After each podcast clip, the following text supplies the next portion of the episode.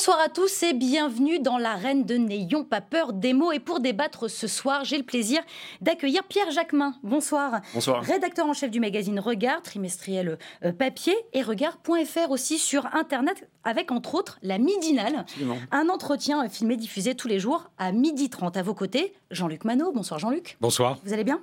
Parfait. fondateur de l'agence de communication Only Conseil et ancien euh, journaliste. En face de vous, c'est Philippe Tesson. Bonsoir Philippe. Journaliste, écrivain, directeur de théâtre, j'ai tout dit ou presque. Non, mais ça serait trop long. Ce serait trop long. On n'a on pas le temps. On a beaucoup d'autres sujets. Et puis celui qui euh, jouera à domicile ce soir, c'est vous, Roland Lescure. Bonsoir. Vous êtes député à La République En Marche des Français établis hors de France dans la circonscription de l'Amérique du Nord. Bienvenue à tous les quatre. Bienvenue aussi à vous euh, devant votre télé, votre tablette ou votre euh, téléphone. Vous aussi, vous participez à ce débat sur Twitter, at NPPM. Et voici tout de suite le sommaire. Fallait-il ou non rendre hommage à Philippe Pétain? La question ne se pose plus, mais la polémique continue d'alimenter nos discussions. Ce sera d'ailleurs le premier thème de notre émission. Nous évoquerons les résultats contrastés des élections de mi-mandat aux États-Unis. Nous reviendrons sur le combat pour l'égalité femmes-hommes en France. Et puis cette attaque contre le président de la République déjouée mardi dernier. Doit-on craindre le retour de la violence de l'extrême droite? Nous reviendrons sur la hausse des prix du carburant, sur le nombre d'expulsions d'immigrés en situation irrégulière, sur cette méthode de plus en plus utilisée pour se faire entendre, le blocage. Nous garderons du temps pour parler d'un véritable fléau, le harcèlement à l'école. Et cette question pour finir, à laquelle tenteront de répondre mes invités, le renouveau de la gauche pourra-t-il se concrétiser grâce à la société euh, civile? Mais commençons euh, tout de suite avec cette itinérance mémorielle. Dans le cadre des commémorations du 11 novembre, le président de la République est parti euh, sur les routes du nord et de l'est de la France, foulant les chemins et les lieux symboliques de la euh, Grande Guerre. Mais il a trébuché sur l'éventualité d'un hommage à Philippe Pétain, pourtant frappé d'indignité nationale. Regardez, c'est la phrase polémique de la semaine. Elle va s'afficher sur vos écrans. Pétain a été un grand soldat pendant la Première Guerre euh, mondiale. Emmanuel Macron a- même tenté de justifier sa démarche. On l'écoute. Maréchal Pétain a été pendant la Première Guerre mondiale aussi un grand soldat. Voilà. C'est une réalité de notre pays. C'est aussi ce qui fait que la vie politique, comme l'humaine nature, sont parfois plus complexes que ce qu'on voudrait croire. On peut avoir été un gros soldat à la Première Guerre mondiale et avoir conduit à des choix funestes durant la Deuxième. J'ai toujours regardé l'histoire euh, de notre pays en face. Je me suis toujours opposé euh, aux idées, euh, au défaitisme français lorsqu'il a pu exister, euh, à la complaisance avec toute idéologie. Vous ne pouvez pas me reprocher à moi d'avoir été ambigu sur ce point. J'ai toujours été absolu dans ce combat. Mais je reconnais aussi la part que les maréchaux ont joué que notre armée a joué dans la victoire française. Nous sommes en train de célébrer le centenaire, le centenaire de la victoire et de la paix. La victoire d'une nation combattante. C'est pour ça que j'ai voulu que les poilus et ceux de 14 rentrent au Panthéon. Et c'est aussi la victoire d'une armée française et de ses maréchaux. Philippe Tesson, on va, on va se dire les choses franchement. Euh, Quand on a été l'artisan zélé de la déportation de milliers de, de Français, peut-on célébrer euh, euh, comme euh, le héros de Verdun, Philippe Pétain? Bon, oui, je, je vous laisse dire, parce que vous êtes jeune et je comprends que vous vous posiez la question, mais vous n'avez pas entendu la réponse. C'est un faux problème, c'est une fausse, une fausse polémique. Ah, c'est une fausse polémique, comme le, dit euh, Benjamin Griveaux Le problème est résolu depuis longtemps. La plupart des. Mais si c'est une fausse polémique, elle a été Attends, relancée par ah, Emmanuel le- Macron lui-même. Euh, on dit que ça a été euh, lancé par, par Emmanuel. Pas du tout. C'est une polémique qui a été entretenue par la presse, par la meute. La meute, je dis bien le problème, on aura l'occasion d'ailleurs de développer ce concept de meute autour de Macron, contre Macron, entretenu donc par la meute d'adversaires politiques de, de Macron. Enfin, c'est quand même lui qui donne la matière à la presse. Mais oui, il me des- semble. Les même- prédécesseurs, tu me permets de terminer. C'est lui qui donne la Les matière à la presse. prédécesseurs de Macron, de toute façon, tous abso- abso- absolument d'accord entre eux. Il y a, ils ont entretenu tous deux, ils ont admis le principe, et nous l'avons admis derrière lui, des deux figures de Philippe Pétain. Il y a deux figures. Mais ça, c'est le travail- la figure ça, c'est le travail des historiens. Et il y, a la, il y a la figure noble Voilà, c'est tout. Le problème, la cause est entendue. Il n'y a pas de débat là-dessus autour de ça. Pierre temps. Il y, a un débat parce que c'est quand même Emmanuel Macron qui est euh, euh, maître de ses paroles et qui donne la matière aux journalistes de s'interroger sur la raison pour laquelle il, dit cette phrase. Il répond à une question. Certes, je ne peux pas, euh, croire, en tout cas, que Emmanuel Macron, quand il dit ça, il ne sait pas qu'il va y avoir une répercussion derrière. On devait avoir une semaine, on devait avoir une semaine de commémoration, une semaine de pédagogie où on interroge l'histoire sur notre actualité, sur notre civilisation, sur notre actualité politique aussi. Oui, on vit une période de grande confusion. Emmanuel Macron n'a pas le droit de donner des dégages à l'extrême droite. Et c'est ça qu'il fait en faisant ça, en reconnaissant la figure historique qu'a été le maréchal Pétain lors de la Première Guerre mondiale. On ne peut pas dire, quand on a été frappé, quand l'État français, à la sortie de la Seconde Guerre mondiale, a été taxé, a été frappé d'indignité nationale, expliquer qu'il a été un grand soldat lors de la Première Guerre eh mondiale. Ben, ça, c'est un problème. Et encore une fois, il, est, il, est, il se met à la place du professeur d'histoire. On ne demande pas au président de la République de faire des cours d'histoire. On demande au président de la République de faire de la pédagogie. Il a fait des bonnes choses. Je vais finir là-dessus. Il a fait des bonnes choses, Emmanuel Macron. Emmanuel Macron, quand il, quand il reconnaît les crimes d'État euh, euh, pour euh, Maurice Audin, par exemple, pendant la guerre d'Algérie, il fait une bonne chose. Aujourd'hui, il ne fait pas une bonne chose et dans la période de confusion dans laquelle on est, c'est extrêmement grave de l'avoir fait. Roland Lescure, est-ce qu'on peut dire qu'il a historiquement raison, mais moralement tort? Non. Moi, je pense qu'il a historiquement raison parce que c'est pas de la confusion. Le sujet, c'est que l'histoire de France, elle est pleine de contradictions et que ces contradictions, il faut y faire face, il faut les reconnaître, y compris pour mieux comprendre là où on va. C'est vrai que l'histoire, elle est utile pour les historiens pour nous faire comprendre ce qui s'est passé. Elle est aussi utile pour les politiques pour comprendre là où on va et reconnaître que le général Pétain a été un grand soldat d'une part et d'autre part que le maréchal Pétain a été euh, l'homme qui a failli faire couler la France après l'avoir sauvée 20 ans auparavant, c'est reconnaître ces contradictions. Moi, je peux admirer Céline qui écrit Voyage au bout de la nuit en 1932 et abhorrer Céline qui écrit Bagatelle pour un massacre en 37. Il faut pouvoir faire face à ça. Ça fait partie de notre contradiction et je pense que ça explique aussi qui on est. Est-ce que pour autant, euh, Philippe Manot, il n'a pas commis une. Euh, pardon. Jean-Luc Manot, je vais confondre tous les prénoms. Hein, si c'est Pétain, vous avez essayé d'associer. Désolé, non, je vais essayer de faire attention. Jean-Luc Manot, pardon. Euh, est-ce qu'il n'a pas quand même commis une maladresse Ou alors il ne s'est peut-être pas douté de l'émotion que cette phrase aurait pu, allait susciter? Bah, D'abord, s'il ne parlait pas toutes les 30 secondes au premier micro qui se tend, ce serait sans doute mieux, d'autant plus qu'il était dans des moments assez solennels, qu'il avait décidé de rencontrer les Français. Il n'était pas obligé d'aller sur ce terrain-là. Et quand on lui demande, est-ce que l'hommage rendu dans la cour des Invalides, aux huit maréchaux dont Pétain. Quand il utilise ce mot, il dit ça me paraît légitime. Moi, personnellement, je conteste la légitimité de cet hommage. Pourquoi? D'abord parce que je suis d'accord avec Macron quand il dit, avec le président Macron, quand il dit dans l'histoire, on, ne gomme pas, on ne pardonne pas. C'est pas le rôle. D'accord là-dessus. Et donc, il n'est pas question à la stalinienne de gommer euh, le visage ou le nom de Pétain sur, euh, euh, sur son rôle en 18. Mais enfin, on a ensuite pas seulement des choix funestes, on a, on a des, des dizaines de milliers de morts.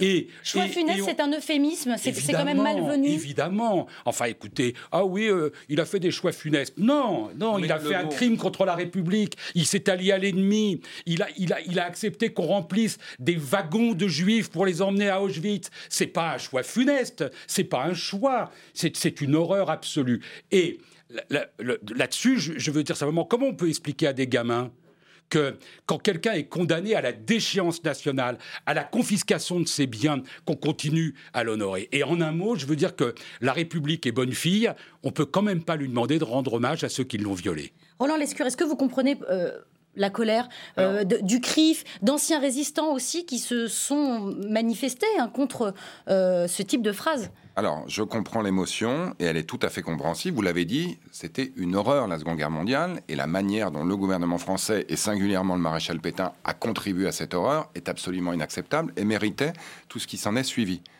On n'a pas parlé d'hommage au maréchal Pétain. Il y a eu un couac. Il y a eu, une, espèce de cafouillage. une incompréhension, entre l'état-major des armées. Mais c'est ça qu'il faut peut-être rappeler. moi, j'ai, ça fait, beau, ça fait deux jours qu'on regarde toutes les citations les unes après les autres, parce qu'il y en a eu quelques-unes dans la journée. À aucun moment, le président de la République a dit on va rendre hommage au maréchal Pétain. À aucun moment. Donc il faut. Il, faut il en a été question, puis finalement non, ça a été retiré. L'exégèse des semaines qui ont précédé laisse à penser qu'un un conseiller, un conseiller aurait peut-être dit qu'il fallait le faire. Mais moi, excusez-moi, je préfère la parole présidentielle à l'exégèse des paroles des conseillers. Mais il aurait pu le dire, ça, tout simplement. Il aurait pu le dire on a décidé de ne pas le faire aux invalides. Il a finalement expliqué tout ça, mais à aucun moment. Donc il faut éviter l'incompréhension liée à des fausses nouvelles. À aucun moment, il n'a été question de rendre hommage au maréchal Pétain. À aucun moment. Depuis 70 ans, les présidents de la République, peut-être une ou deux exceptions, ben, ça, je ne me rappelle pas, en tout cas, je me rappelle de Gaulle, je me rappelle, euh, pardon, je me rappelle Chirac. De Gaulle, oui, absolument. l'a fait. Je me rappelle Chirac, je me rappelle Mitterrand. Oui, mais Mitterrand, c'est dans un passé assez particulier. à ce moment-là, protester avec véhémence contre les hommages. car si, ça posait, ça posait déjà problème même à l'époque de Mitterrand. Je ne vais pas, te, te, euh, faire ce, ce, rappel à l'ordre, il n'a pas beaucoup de sens. Euh, j'ai protesté, j'ai fait à 20h à TF1, le jour où Mitterrand est allé déposer une, a, fait, déposer, il n'y est pas allé, a fait déposer une gerbe. J'ai fait un éditorial qui m'a fâché avec Mitterrand pendant quelques mois. Si tu as fait ça, je retire mon, accusation. tu peux penser que j'ai tort, mais pas que je l'ai pas ah, fait. je pense que tu as complètement, je pense que tu as complètement tort. Tu étais, tu étais absolument exceptionnel. C'est une cohérence idéologique, morale, humaine que je que j'admire, que j'espère. Oui, de mémoire peut-être. Je, je, ah ben oui, mais enfin, ça arrive. Euh, et d'ailleurs, on est dans le problème de la mémoire, justement. Ça tombe bien, si je puis dire. Non, c'est, mais. C'est celle-là dont je parlais. Ben, Attends, on va laisser finir euh, Philippe Tesson. Non, mais je dis, c'était encore une fois cette double figure, on ne peut pas mieux dire. C'est un peu de même qu'il y a eu au 18 Mais ça veut dire quoi? Ça veut dire qu'on peut dissocier les deux? La figure du roi, là, il y a la double figure de Pétain. C'est pas le même ordre d'idées, mais enfin, c'est quand même la même chose. Philippe, est-ce qu'on a le droit de se dire, quand même, qu'on devait vivre une semaine, il y a pendant plusieurs années, un comité de scientifiques, d'historiens, de sociologues ont travaillé sur l'organisation de ces commémorations, de voir que le président de la République fait un pas de trop, fait un pas euh, mauvais, fait une interprétation qui n'est pas la bonne, lui qui maîtrise si bien la communication, et donc réduit à néant le travail de ces scientifiques, le travail aussi de ces pédagogues qui ont pour mission d'apprendre à la jeunesse ce qu'a été la Première Guerre mondiale, ce qu'a été la Seconde Guerre mondiale, et de minimiser à ce point ce qu'a été le rôle du maréchal Pétain pendant la Seconde Guerre mondiale est un problème. Est-ce qu'on a le droit de le dire? Je ne dis pas qu'Emmanuel Macron est un pétiniste et ou est un... Euh, voilà, je dis juste qu'il a fait une erreur, une faute politique, et que aujourd'hui on parle de quelque chose qui n'est plus tout à fait d'actualité, puisqu'effectivement il y a eu un retour en arrière, et c'est bien de le souligner quand même parce que effectivement, il, il y avait un hommage qui devait être rendu aux huit maréchaux euh, sur les invalides. Aujourd'hui, ça ne sera plus le cas. C'est tant mieux. Aujourd'hui, il faut laisser la place à la pédagogie. Ce qui devait être un grand moment national devient un moment d'Emmanuel Macron. C'est quand même un problème. Ce pas un moment que ton tes engagements idéologiques, qui sont tout à fait respectables, n'influent pas sur le jugement que tu portes? Par exemple, je t'ai dit il y a trois secondes. Je t'ai dit trois secondes. Ah, tu as parlé d'Audin tout à l'heure. Bah oui. Eh ben oui. Bah, c'est preuve que je, reconnais qu'Emmanuel Macron ne fait pas que des mauvaises choses sur la question de la mémoire. pas que l'extrême droite porte sur le, geste de Macron en, hommage à, à, Audin. Mais euh, parce que pourquoi Pourquoi il le fait Pourquoi il le fait? Parce qu'il y a des scientifiques, il y a des historiens qui ont travaillé et que c'est sur la base de ce travail-là. Mais oui, mais Pétain a contribué à gagner la guerre. Roland les historiens, les historiens se réunissaient hier et aujourd'hui pour justement prendre une décision et prendre une position sur la ligne qui a été celle d'Emmanuel Macron. Attendons de voir ce que vont dire les historiens. Les historiens se prononcent depuis quelques jours et surtout depuis des années sur le rôle qu'a joué le général Pétain dans la victoire de Verdun, y compris d'ailleurs dans la manière dont il traitait mais, ses mais c'est pas le débat. Mais moi, je suis d'accord. Je suis d'accord. Personne ne conteste le rôle de Ce n'est pas le débat. le vrai moi, débat. je suis pour qu'on dise aux, enfants français à l'école que le maréchal Pétain a joué un rôle éminent dans la victoire française de 18, ce qui n'était pas rien. Je pense que le salaud qu'il est devenu interdit qu'on lui rende hommage. voilà. je suis pour qu'on lise. Excusez-moi. Je suis pour qu'on lise Céline et qu'on le fasse lire dans les lycées. Je suis contre qu'on lui dresse une statue dans les rues de Paris. voilà ce que je dis. La différence entre le rôle de l'éducation et le rôle de l'État. Ce qui me choque le plus, que je suis d'accord avec vous, on devait prendre le temps cette semaine. On s'était donné une semaine sur la base de travaux scientifiques, sur la base d'une commémoration d'un centenaire, pour prendre le temps. Et d'une certaine manière, quand on essaye de prendre le temps dans le monde d'aujourd'hui, on ne peut pas s'en empêcher, il faut une polémique par jour. Pour nourrir notre travail à tous, y compris les chaînes d'information, et d'une certaine manière oublier l'essentiel. Et peut-être que le président de la République a sa part de responsabilité dans la discussion qu'il a avec les Français. Il souhaitait aller au contact des Français. Ça se traduit par des questions qui deviennent polémiques. Mais je pense qu'on a toutes tous et toutes cette responsabilité. Il y a un moment où je pense qu'aujourd'hui, cette semaine, sur Pétain, il n'y a aucun scoop. Qu'est-ce que vous êtes en train de dire Vous êtes en train de dire que quelque part, ça nous a permis de parler du fond aussi et de faire un peu d'histoire et de pédagogie Je préférerais qu'on parle du fond. Mais c'est ce qu'on fait aussi. Alors, c'est ce qu'on fait ici parce qu'ici, on a le temps. Oui. Là encore, on retrouve. Ici, on a le temps. On a une heure et demie qu'on va passer ensemble. Donc, on va avoir le temps. Mais dans la plupart des informations qu'on digère depuis 24 heures, 48 heures, c'est polémique, polémique, polémique. Hmm. On fait monter une phrase en puissance sans aucun intérêt. est-ce que vous ne pensez pas, par exemple, que ça va donner aussi du grain à moudre aux, aux- aux- aux professeurs, dans les écoles, dans les collèges, dans les lycées, pour peut-être euh, peut-être revenir sur... euh, Mais à l'extrême droite, surtout. Mais euh, il y a peut-être une chose. d'ailleurs, c'est bizarre, on n'en parle absolument pas. On postule que Pétain était un, hé- un héros absolument remarquable, sans se rappeler quand même que la façon dont il a, la sa façon à lui de conduire la guerre de 1914-18 est assez est le- quand même l'objet de la part des historiens et des scientifiques d'un véritable débat qui est plus Bien sûr. intéressant. Bien je sûr. trouve que ça serait plus. On parle de son à autoritarisme déjà à Attends, Moi, je suis, l'époque. un- un- je suis professeur. Je préférerais que mes enfants, les enfants auxquels j'enseigne la vérité historique, soient finalement plus mobilisés autour d'un débat comme celui de la guerre en, géné- de la guerre en général, ou bien celui de la responsabilité des stratèges, de, de la façon de mener. Car le, c'est pas, c'est un peu trouble la- la- l'héroïsme de- du maréchal Pétain. C'est un peu trouble. En tout cas, on peut se poser la question du pourquoi de cette hécatombe, s'agissant d'un d'un conflit qui est un conflit très important. Ça, je- il a certainement contribué, mais euh, vous connaissez les, les réserves qu'on fait sur, sa, sur cette contribution. Un hein. dernier mot, Voilà. Ça, c'est plus important que le Ce reste, qui est beaucoup plus, je intéressant, ça va trouve. peut-être nous ouvrir pour le reste de de débats. Allez-y, prenez ma place. on fête, non mais on Non, fête aujourd'hui les 100 ans d'un conflit qui finalement a formé et structuré tout le XXe siècle. À la fois, le second, la Seconde Guerre mondiale était inclue dans la fin du premier, puisqu'on sait bien que le traité de Versailles et l'armistice a conduit, que euh, la, la- la dégénération de la politique globale dans les années 30 suite à une crise financière, tiens, hasard, nous a amené à la Seconde Guerre mondiale, la montée des populistes, la montée des extrémismes. On a ensuite l'Europe qui se construit autour de ça, on est à six mois des élections européennes. Moi, c'est ça qui m'intéresse dans cette mémoire, dans, cette, dans ce souvenir, c'est qu'on est en train de préparer les débats de l'année prochaine. Cette Un- sé- d'un- juste un dernier dernier mot, mot. cette séquence, elle est aussi euh, consternante à l'échelle internationale. Vous voyez les unes du Washington Post ou même les unes de la presse allemande. Pourquoi le président français, dans le Washington Post, la, la une, pourquoi le président français rend-il hommage à un collaborationniste de la Seconde Guerre mondiale? L'image de la France à l'échelle internationale. C'est quoi C'est le retour de l'humiliation C'est ça Ah que vous êtes oui, en train de dire Il y a quand même Eh une forme d'humiliation. Regardez en Espagne. En Espagne L'humiliation d'il y a gouvernement- 100 ans, elle revient. oui, elle revient quelque aujourd'hui. En, Espagne, on est en train de, de remettre en cause la place du, euh, du- de Franco dans son mausolée pour, le- pour le mettre ailleurs. Pour... Débat, quoi, il faut évacuer la guerre de 14-18. Mais elle a c'est- quand il ne même- s'agit pas de l'évacuer. Il Bah, s'agit juste. Si on ne parle de- pas de Pétain. Mais il s'agit pas de l'évacuer, il contribution s'agit juste que le président de la République française soit dans son rôle. Il n'est pas le professeur d'histoire, et le professeur d'histoire, c'est les hist- enfin justement, les historiens qui expliquent l'histoire. C'est pas le président de la République. Allez, on va terminer euh, là-dessus, puisque maintenant je vous emmène aux États-Unis, où ils ont tous gagné. Et les républicains et les démocrates se déclarent tous grands vainqueurs des élections euh, de mi-mandat qui ont eu lieu euh, cette semaine. Il est vrai que les républicains euh, confortent leur pouvoir au Sénat, mais de leur côté, les démocrates ont repris la majorité de la Chambre des représentants. Je vous propose d'écouter deux discours de victoire, celui du président Donald Trump suivi de celui de la démocrate Nancy Pelosi. C'était un grand jour hier, un jour incroyable.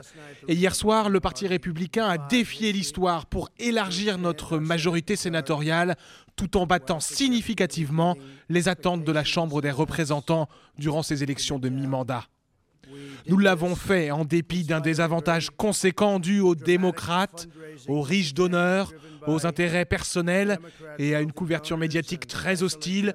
C'est le moins que l'on puisse dire. Very hostile media coverage, to put it mildly. Aujourd'hui, il s'agit plus que des démocrates et des républicains. Il s'agit de rétablir les freins et les contrepoids de la Constitution à l'administration Trump. Le peuple américain veut la paix. Les Américains veulent des résultats. Ils veulent que nous travaillions pour des résultats positifs pour leur vie. Alors, euh, Roland Lescure, vous, le député des Français établis en Amérique du Nord, j'imagine que vous avez suivi avec beaucoup d'attention euh, ces euh, élections. Qui a gagné? Alors j'ai suivi ça de très près, puis j'étais aux États-Unis la semaine dernière pour visiter mes électeurs. D'abord, personne n'a gagné, c'est un match nul. Et pour une fois, les sondages l'avaient prévu d'ailleurs. Absolument. On s'attendait à ce que les démocrates, comme c'est le cas depuis toujours, sauf à deux exceptions, Roosevelt en 34 et George Bush Jr. en 2002, reprennent la Chambre. C'est toujours le cas. Et puis le Sénat, il y avait un certain nombre de sénateurs qui avaient été gagnés par les démocrates il y a six ans, euh, en pleine Obama-mania. Ils ont été repris par les républicains. Donc d'une certaine manière, de loin, match nul. La réalité, c'est qu'il y a quand même quelques éléments importants dans cette élection qui, à mon avis, sont des signaux d'alarme pour Donald Trump.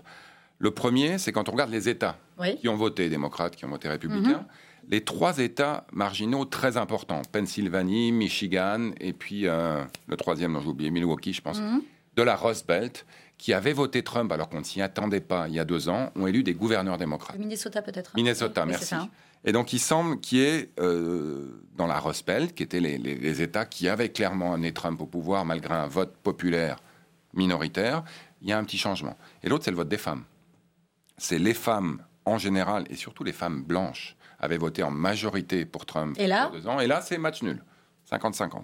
Et donc, on verra si ça va continuer à évoluer dans les deux ans qui viennent. Mais on se retrouve avec finalement un match nul avec un léger avantage pour les démocrates, mais pas de héros et pas de programme. Donc, ça va être un petit défi pour eux. Est-ce que Pierre Jacquemin, vous comprenez à peu près la même chose de ces élections? Euh, je, partage, je une partie de l'analyse. Je pense que Donald Trump euh, a, a limité les dégâts, a limité la casse. Euh, il aurait sans On doute peut pas dire faire- qu'il sort grand vainqueur parce que lui, c'est son, discours Je performatif. ne le quoi. pense il, pas. il a quand même gagné. euh, Je pense qu'il aurait pu, victoire. il aurait pu faire une sans doute meilleure campagne si euh, il n'avait pas focalisé. Mais bon, après, il, il joue sur son électorat euh, très radicalisé ou très très, radical. Mais il, il aurait joué sur les sur les facteurs économiques puisque le, le monde entier nous explique que l'économie américaine va mieux, que l'emploi repart, l'industrie repart, euh, euh, tout va bien dans le meilleur des mondes. Euh, il aurait dû sans doute s'appuyer là-dessus, mais quand même, Donald Trump, il a aussi, donc du coup, dans cette, dans cette campagne, attisé, il a continué à attiser les peuples les uns contre les autres, à attiser les, les haines. Toujours en faisant cette campagne sur l'immigration qui n'est en, en vrai pas un problème compte tenu de la proportion des gens qui rentrent sur le territoire américain. On l'a vu encore avec ce- cet exemple Et de qui est un, besoin, je, je crois, pour l'économie amé- américaine. hein. Mais comme partout dans le monde, l'immigration est, est une chose positive pour tous, euh, en termes culturels, en termes économiques. Mais quand même, effectivement, en attisant toujours plus ces, peurs et ces haines des, plus des populations les unes contre les autres, on voit bien qu'une partie de son électorat aussi est un peu mal à l'aise, ou en tout cas est un peu gêné de cette attitude qui consiste toujours à victimiser, à pas victimiser, mais en tout cas toujours à, stigmatiser et à euh, renforcer la compétition des uns contre les autres et des uns avec les autres, et surtout la haine de l'étranger, ce qui est profondément la croyance de Trump.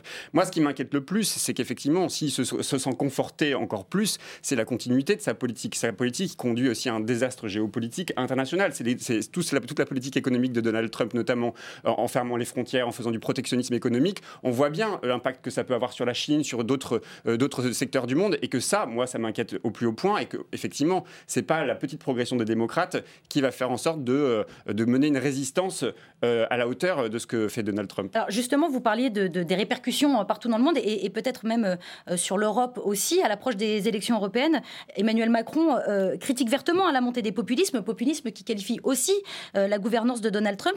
Est-ce que, euh, Philippe Tesson, ça euh, signifie que les relations entre la France et les États-Unis sont plus tendues que jamais? Là, ils vont se rencontrer là, Je- je euh, ce week-end, ça va être... euh, Je ne suis pas spécialiste, est-ce qu'on pourrait le dire mieux que moi? Mais ce que je voudrais dire quand même, puisque vous m'interrogez, puis j'ai envie de le dire, bon, ça fait deux bonnes raisons. il faut distinguer, c'est d'ailleurs très intéressant ce que vous dites, il faut, la question est forte, Euh, parce qu'il y a quand même rupture entre la moyenne de l'opinion française, appelons-la, et surtout la classe médiatique française, et, et, et Macron. Euh, c'est à ce propos, là, je voudrais dire, mais enfin, on n'a jamais le temps d'aller jusqu'au bout, puis on va dire que Allez-y, je on vous a rien dit encore. Ah, non, alors dans ce cas-là, il ne faut pas que tu m'interrompes. Euh, on- on- je Quelle autorité, je- je- Ouais. là, une fois de plus, je trouve que la classe médiatique française devrait quand même faire un peu son examen de conscience. C'est-à-dire Parce que depuis deux ans, je l'ai dit même il n'y a pas très longtemps à ce micro même, je ne sais pas si vous vous rappelez, mais enfin, on avait évoqué, on avait évoqué le problème. Il y a quand même une curée. C'est pas que je veuille défendre Trump, mais je, mon, mon statut de journaliste me- m'obli- m'oblige quand même à un, un minimum de prudence, un minimum de circonspection. Enfin, voilà.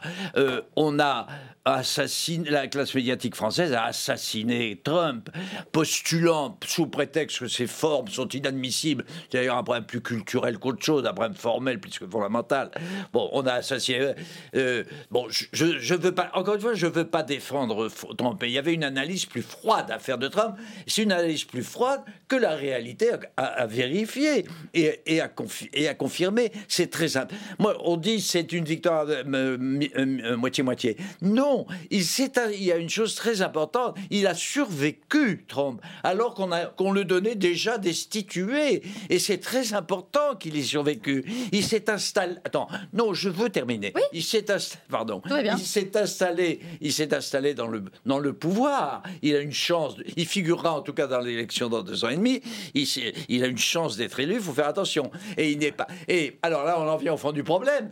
Il faudra donc compter avec lui, faire avec lui. Et je ne veux pas défendre là non plus Macron. Enfin, euh, Macron a montré beaucoup plus de prudence que l'opinion française et surtout que le jugement qu'ont porté les intellectuels et les journalistes français sur le cas Trump. Jean-Luc Manot.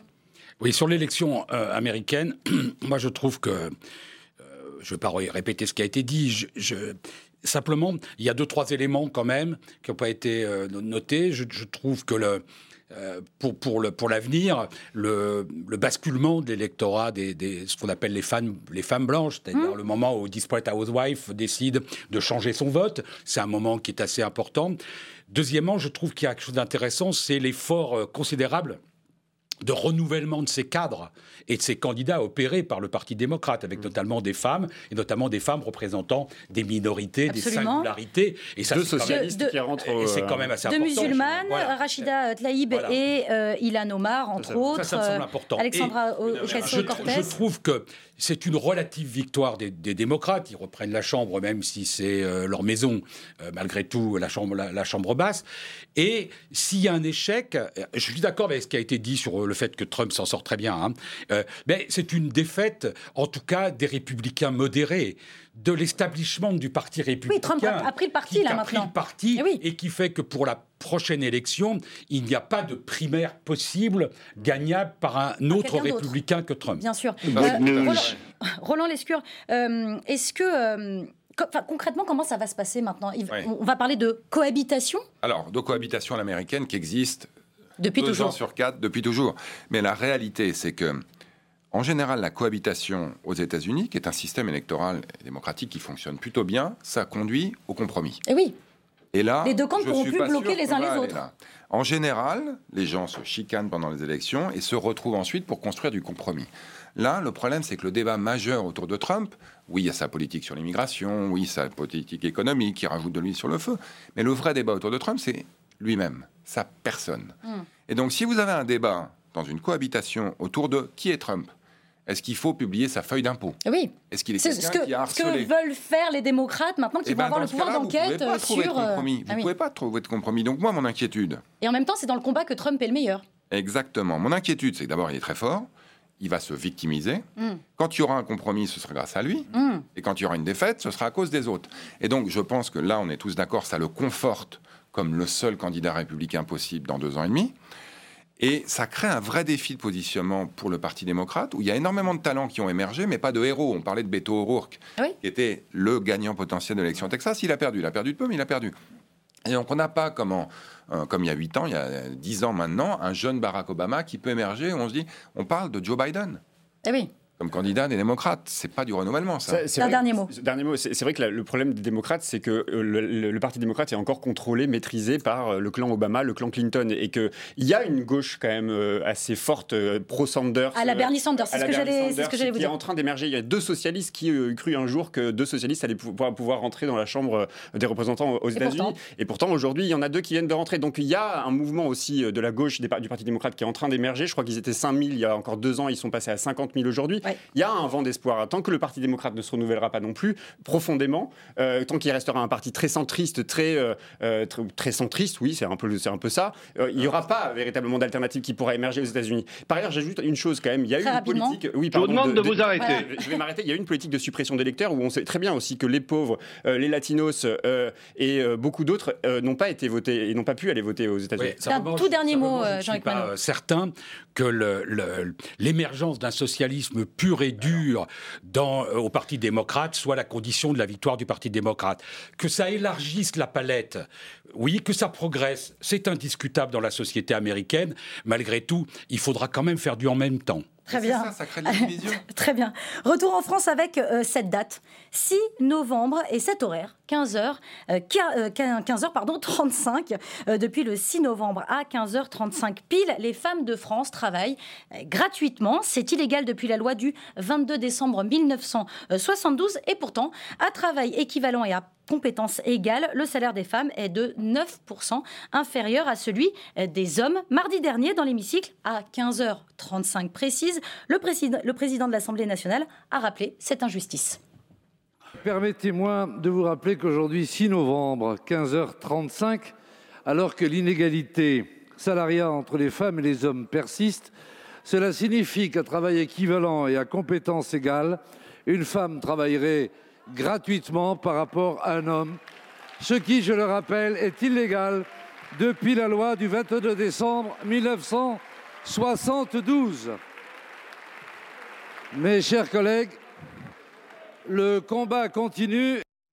Alors pour en discuter, eh bien vous l'aurez remarqué, hein, j'ai quatre hommes voilà, en face de moi sur ce plateau. Et c'est pas faute d'avoir contacté comme chaque semaine un des femmes pour venir débattre sur ce plateau. Honnêtement, c'est vraiment un, concours euh, de circonstances, mais euh, égalité euh, dans les salaires, égalité dans la représentativité ici. Pierre Jacquemin, pourquoi on n'y arrive pas?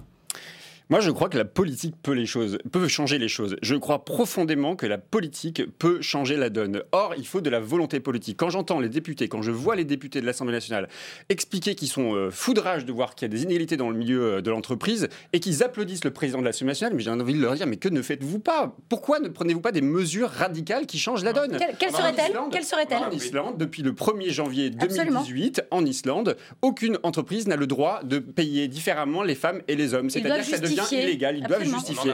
Ça, c'est des mesures qui sont fortes. On entend Marlène Schiappa dire des choses qui sont toujours très positives, on est toujours d'accord avec elle, mais à quel moment il y a des décisions importantes qui sont prises et ce gouvernement ne les prend pas Alors, votre réponse, Roland Lescure, parce que Marlène Schiappa a ah, annoncé quand même des mesures. l'Assemblée, là, qui s'est levée.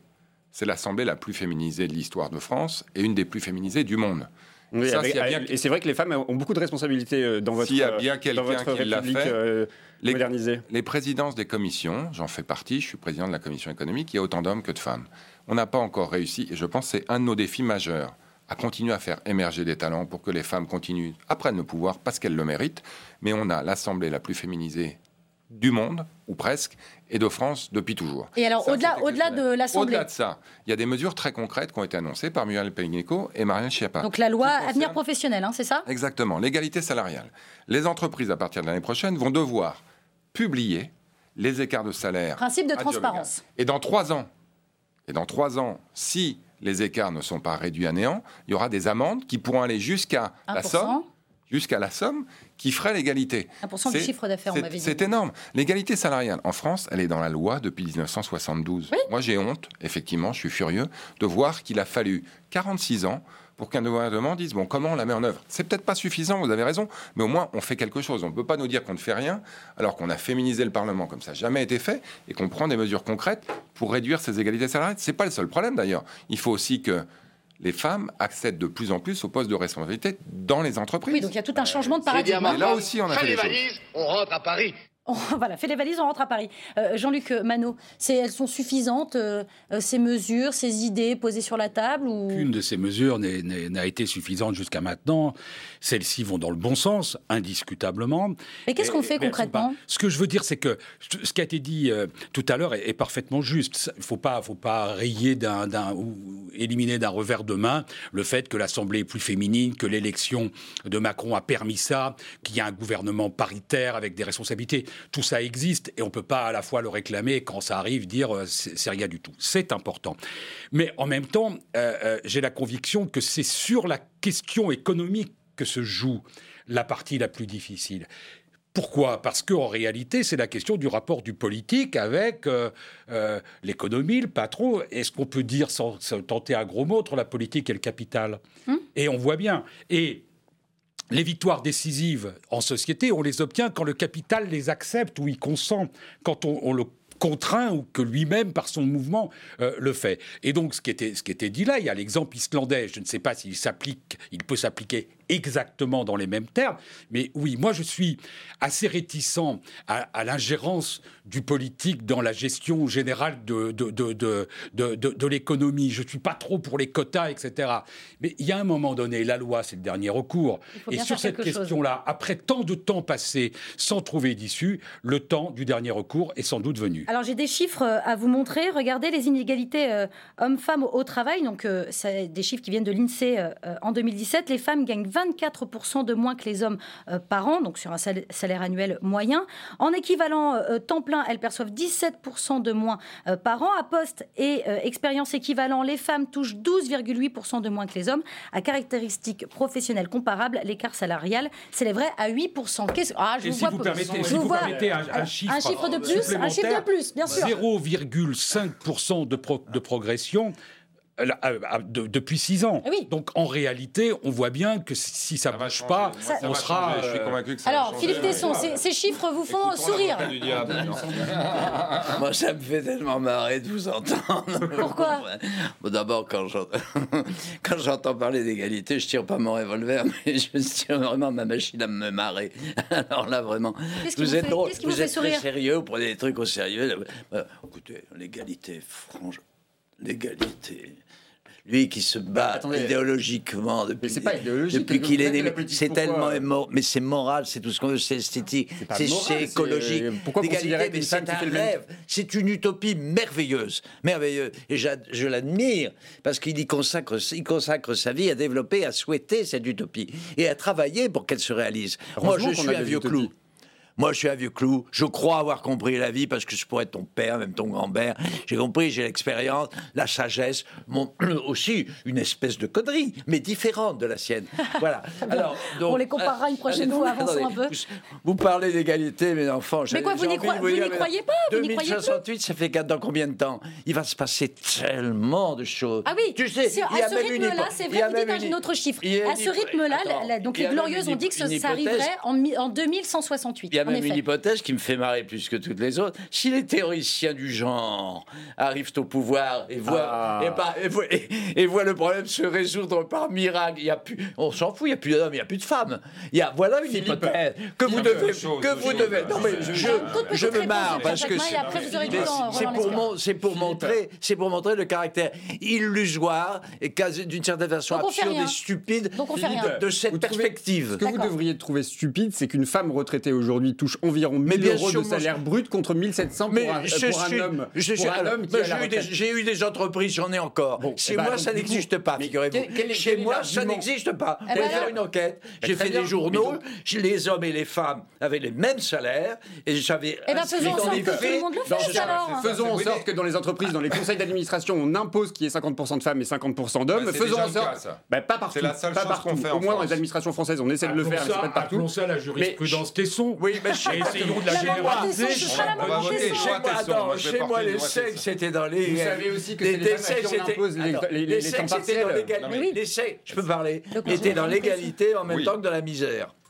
Euh, c'est également une hypothèse. Je veux dire par là, ça a l'air absurde, mais ça a un sens. À chaque entreprise, sa culture. Ben, c'est mon, c'est mon, mon opinion, c'est mon, c'est ma morale à moi. À chaque entreprise, sa culture. Et si votre morale est bonne, pourquoi pas la diffuser Avec le rêve d'une réglementation totalement illusoire. J'avoue qu'il y a des domaines aujourd'hui où les femmes, pour des raisons que je respecte, que je respecte. Elles sont bonnes, elles, sont, elles répondent à la logique à pour des raisons que je respecte et que j'approuve, ont, chaque, ont chacune, ont chacun, chacun d'entre eux, une supériorité sur, le, sur les autres. Vous voyez ce que je veux dire?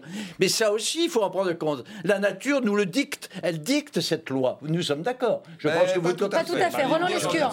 La réponse de Roland Lescure. Des exemples très concrets. Moi, j'ai travaillé 20 ans dans la finance. Mhm. Dans la finance, les femmes, elles font des ressources humaines et du secrétariat, et les hommes gagnent de l'argent en gérant des portefeuilles. La réalité, il y a des études académiques qui le montrent, c'est que quand vous mettez des hommes et des femmes pour gérer des portefeuilles, ils sont mieux gérés. Pourquoi? Parce qu'en général, les femmes sont plus sensibles au risque. Hmm. Et donc elles évitent de faire des conneries pour reprendre votre mot. Un peu étrange, Alors que les hommes aiment bien gagner de l'argent. Et c'est montré. C'est peut-être pas genré, c'est peut-être culturel, c'est peut-être social, mais c'est la réalité. Et donc moi, ça fait 20 ans. Je me suis arrêté il y a un an et demi pour faire autre chose que je me suis battu pour avoir plus de femmes. Et vous avez raison, il faut se battre pour ça. On mettait des choses très concrètes en place. Moi, quand un chasseur de tête venait avec des candidats pour un poste, je dis, je veux une femme dans la shortlist, comme on l'appelle. Donc c'est quoi? C'est l'instauration de quotas, en fait, ce que vous êtes en train justement, de dire C'est des obligations de moyens plutôt que des obligations de résultats. Vous hmm. moi, je veux regretter, je veux recruter un directeur, Je veux qu'on trouve des candidats, hommes et femmes. Et ensuite, on choisira le meilleur. Et vous savez quoi? En général, quand vous avez des candidats hommes et femmes, vous choisissez la meilleure dans 50% des temps parce que, en général, les femmes sont 50% aussi bonnes que les hommes. Évidemment. Et ça, ça se fait. Mano, Il y a un dernier des- mot. Je me méfie toujours de la qualité euh, fondamentale de tel genre sur tel autre, mais peu peu importe. Admettons qu'il y ait des études qui, qui disent ce genre de choses en termes de sensibilité. La question qui nous est posée, elle est plus pragmatique. Vous allez au supermarché, vous passez à la caisse, le type qui est homme caissier, il gagne plus d'argent que la fille qui est femme caissière. Elle fait, le même, général. elle fait le même travail, elle travaille le même temps, les conditions sont aussi difficiles. Donc voilà, c'est juste c'est pas une ouais. question d'égalité, d'égalitarisme. Je vous suivrai assez bien là-dessus, sur la quête de l'égalité absolue et du nivellement, donc par le bas, parce que c'est en général comme ça que ça se passe. Absolument. Mais, je, mais en revanche, il n'y a pas de raison que des gens qui font à travail égal, salaire égal, me On vous paraît être une revendication plutôt intelligente. Jean-Luc Manot, merci. On a appliqué des choses qui seront en place dès l'année prochaine. À partir du 22 octobre, on, on- progresse, on ça sait, donne. on suivra Si ce vous débat. pouvez le faire un peu plus rapidement, Exactement. ce serait formidable. Ah ouais, mais les gens Allez. ont fait, on fait. Allez, je C'est vrai. voudrais, je voudrais maintenant vous montrer cet article à lire sur franceinfo.fr. Six personnes liées à l'ultra-droite interpellées pour un projet d'action violente contre Emmanuel Macron. Une enquête a été ouverte cette semaine par le parquet de Paris. Les vagues nationalistes et populistes déferlent un peu partout dans le monde. Elles charrient avec elles la résurgence de groupuscules d'ultra-droite euh, qui renouent avec des actions euh, violentes. Est-ce que, euh, Pierre Jacquemin, est-ce qu'elle est là, l'explication? Est-ce que euh, on n'a pas tout simplement assez dissous les groupuscules d'extrême droite? Je pense qu'il y a eu un manque de, de- de cou- de- de courage politique, effectivement, à dissoudre certains groupuscules d'extrême droite. Je pense aussi qu'on vit un moment d'extrême violence politique, d'extrême violence euh, dans la société.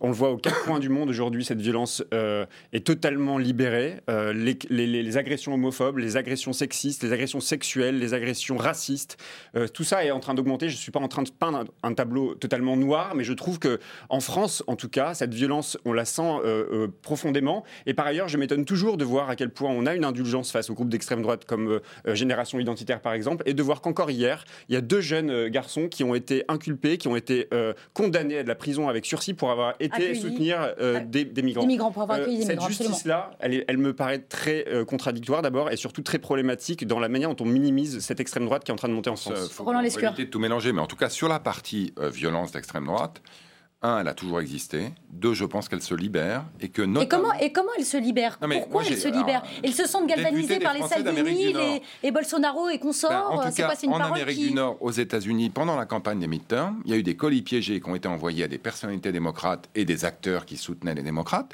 Et je pense qu'effectivement, le vocabulaire, le langage, il y a la violence tenue par un certain nombre de responsables politiques là-bas, y compris le premier d'entre eux, Mhm.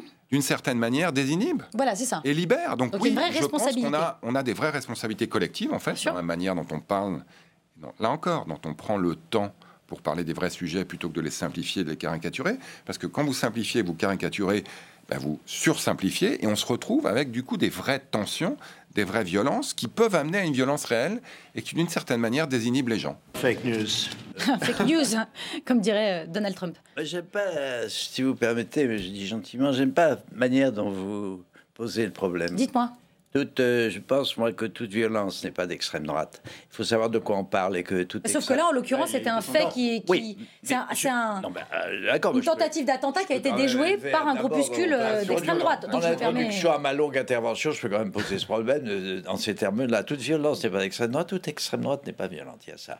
Et il faut ça. L'extrême droite, ça a une. Non, mais c'est vrai. Euh, c'est vrai. La formule On a parlé d'ultra-droite en plus, Alors, il- à différencier de l'extrême droite. Évidemment, mais je sais mieux que personne que, en général, l'extrême droite a une façon de s'exprimer qui est plus violente. Non pas que l'extrême gauche, il savait bien que j'allais dire ça, mais que On la savait, gauche. On l'avait tous, on l'avait tous trois secondes avant. Hein. Écoutez, il faut se, il faut se référer à l'histoire.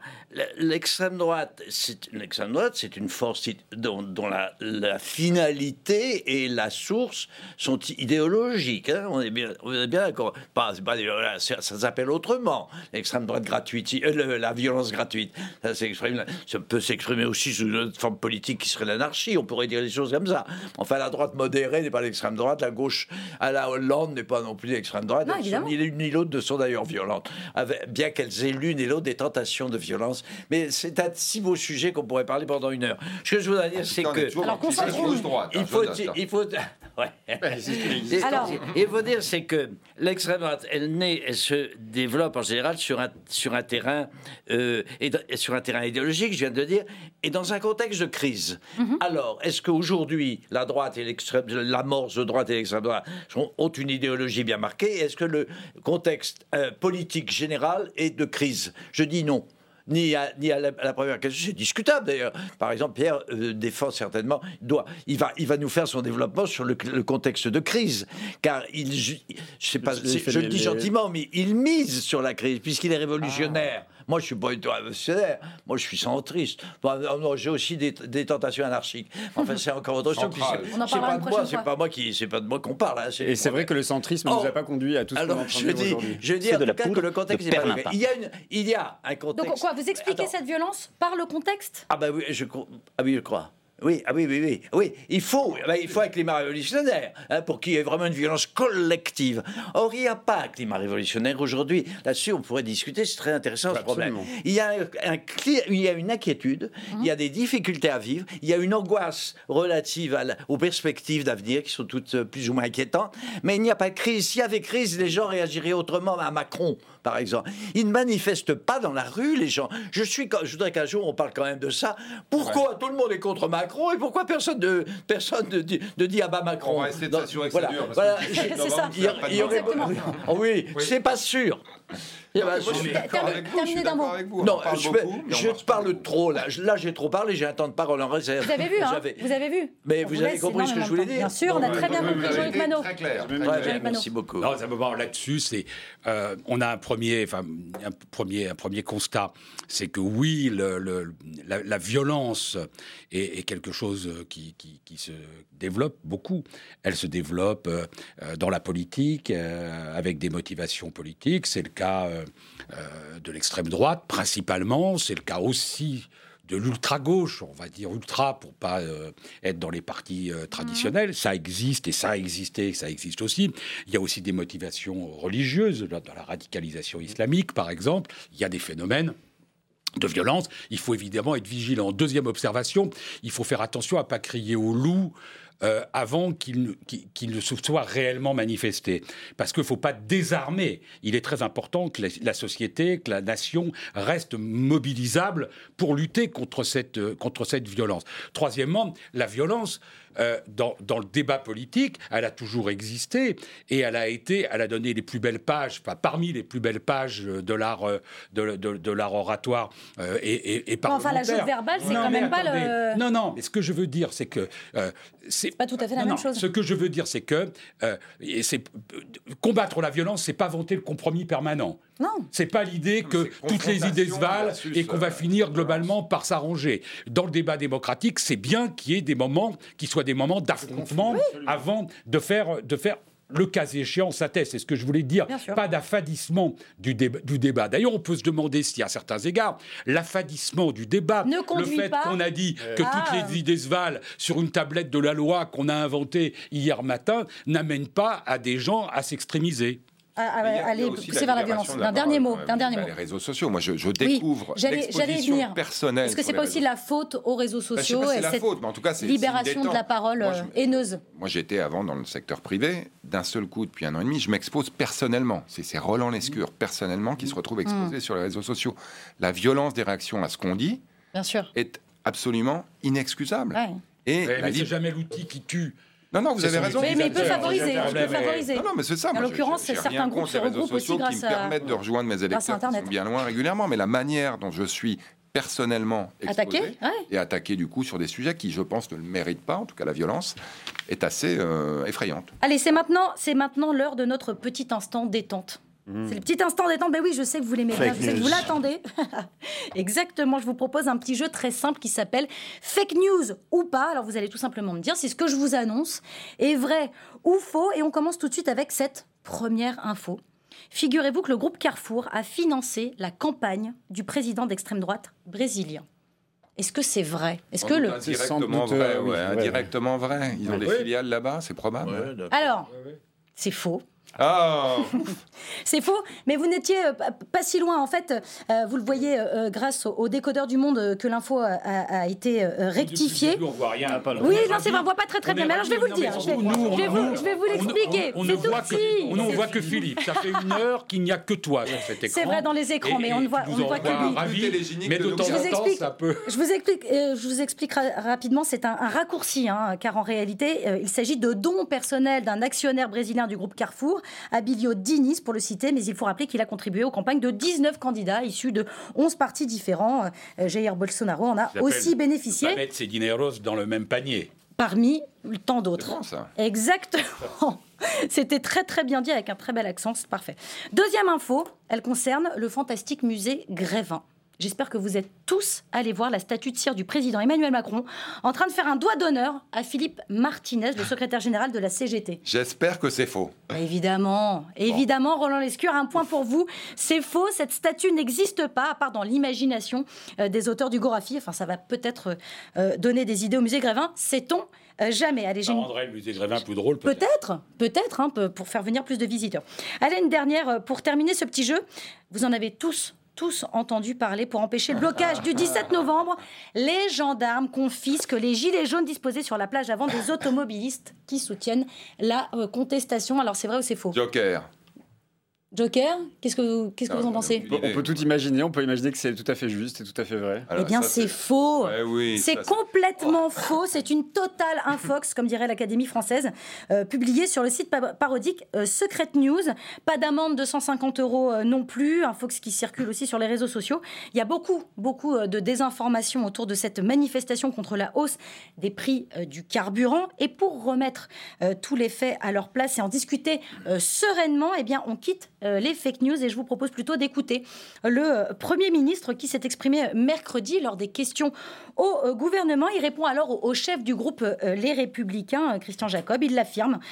il le martèle, hein, Édouard Philippe, augmenter les taxes sur les, les carburants pardon, est une bonne stratégie écologique. Nous avons en France favorisé le recours au diesel. Ce choix s'avère, 40 ans après, probablement un choix contestable parce que le diesel pose des sujets en matière de pollution de l'air. Il faut donc accompagner cette augmentation des prix du carburant. C'est ce que nous faisons. Nous avons commencé à le faire avec euh, la prime à la conversion. Et puis, nous allons continuer dans ce chemin. Le président de la République l'a indiqué ce matin. Continuer à accompagner, dans toute la mesure du possible, ceux qui sont le plus affectés par cette augmentation de prix et qui ne peuvent pas soit bénéficier des transports en commun, soit bénéficier, pour l'instant, des mécanismes d'accompagnement que nous avons créés. Alors, Roland Lescure, l'information est, tombée ce matin. François euh, Carlier, le délégué général de l'Association de défense des consommateurs CLCV, a déclaré ce matin clairement à Matignon, ils nous ont dit pour supprimer la taxe d'habitation pour 80% des Français, on a besoin d'augmenter de beaucoup les taxes sur les carburants. Alors évidemment, Matignon a... dit que c'était faux, que c'était une fake news justement. mais il y a un mois, mais jour quand même. pour jour, il y a un mois, jour pour jour, le GIEC nous dit la planète brûle. On va dans le mur. Nos enfants et nos petits enfants n'auront pas la biodiversité, l'espace et l'air pour pouvoir vivre et survivre. Et un mois plus tard, on dit ah, le pétrole est trop cher. Non, il faut être là encore. On parlait de la contradiction de l'histoire de France. Là, on parle de la contradiction des Français à un mois d'écart. On s'est fait il y a un mois agoniser par tout le monde, disant vous en faites pas assez. Et effectivement, les impôts sur euh, la pollution, ça fonctionne. Là encore, aux États-Unis. Mais là, c'est pas fléché vers euh, l'écologie, vers euh, la lutte contre le réchauffement climatique. Aux États-Unis, les impôts ça fonctionne, mais ça fonctionne toujours pour les. Aux États-Unis, aux États-Unis, l'essence est trois fois moins chère qu'en France et qu'en Europe. On consomme deux fois plus d'essence par tête de pipe aux États-Unis qu'en Europe. Si on veut consommer moins d'essence, il faut effectivement faire payer le prix à tout le monde. Et quand certaines populations ont un défi particulier, on les protège et c'est ce qu'on est en train d'essayer de travailler. Mais on ne peut pas, pour nos enfants, pour nos petits-enfants, continuer à faire l'autruche. Moi, c'est une des raisons essentielles. mais je reviens vraiment sur ce que je vous ai dit au tout début, sur les propos de François Carlier. C'est-à-dire, est-ce qu'en France, on n'a pas un, souci quoi? Dès qu'on a un petit trou dans le budget, ben, on fait une taxe et puis comme ça, au moins, on renfloue les caisses. La fiscalité écologique, elle était dans le programme depuis le début. on est en ligne, elle était dans le programme. En l'occurrence, c'est pas fléché vers l'écologie, c'est fléché vers la taxe d'habitation. C'est pas tout à fait la même chose. La fiscalité rentre dans le budget de l'État. Le budget de l'État, il sert à quoi aujourd'hui en France Essentiellement? Éduquer, protéger et faire la transition écologique. Moi, j'ai aucun problème avec aucune de ces trois missions. Hum. La fiscalité sert à modifier les comportements, et plus vous fiscalisez l'essence, moins les gens en consommeront, c'est vrai. Et par ailleurs, on finance les grandes missions régaliennes de l'État, qui sont celles dont je viens de parler, et accessoirement, on paye la dette qui est un peu élevée, presque Oui. 100% du PIB, et Mais donc, va bien vous falloir comprenez ce que je veux dire un jour. L'argument de dire que euh, c'est augmenter les, augmenter les prix du carburant pour financer euh, la lutte contre le réchauffement climatique est pas tout à fait euh, juste. Non, mais on a des mesures de lutte contre le réchauffement climatique qui sont financées par le budget de l'État, qui lui-même est financé par un Je certain nombre de fiscalités, dont la fiscalité Voilà. écologique. Jean-Luc Manot, qu'est-ce que ça vous, qu'est-ce que ça vous évoque cette hausse Mais des prix du carburant un En c'est un- France, on taxe en- quoi En réalité, oui, enfin, c'est un débat extrêmement compliqué. Sur le fond, je trouve que euh, ce qu'a décidé le président de la République est juste.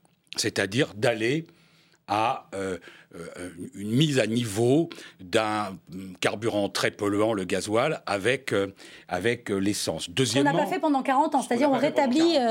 c'est bien le problème. Le problème, c'est qu'on corrige à la hache, j'ai envie de dire un peu à- brutalement, une politique dont il n'est pas responsable et qui a été menée pendant 40 ans. On a dit aux gens, achetez des voitures qui vont fonctionner avec... euh, au diesel, ouais. euh, du, du- du diesel. Donc on a, on a un premier problème là. Deuxièmement, quand même, il faut avoir un peu de pudeur. Euh, et, et je trouve que la, que la communication du gouvernement en manque là-dessus.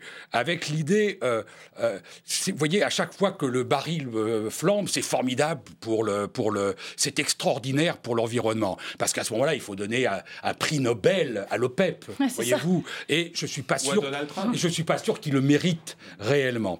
Le- le- la, la troisième chose, c'est que euh, ça n'est pas vrai qu'il faut faire payer tout le monde plus.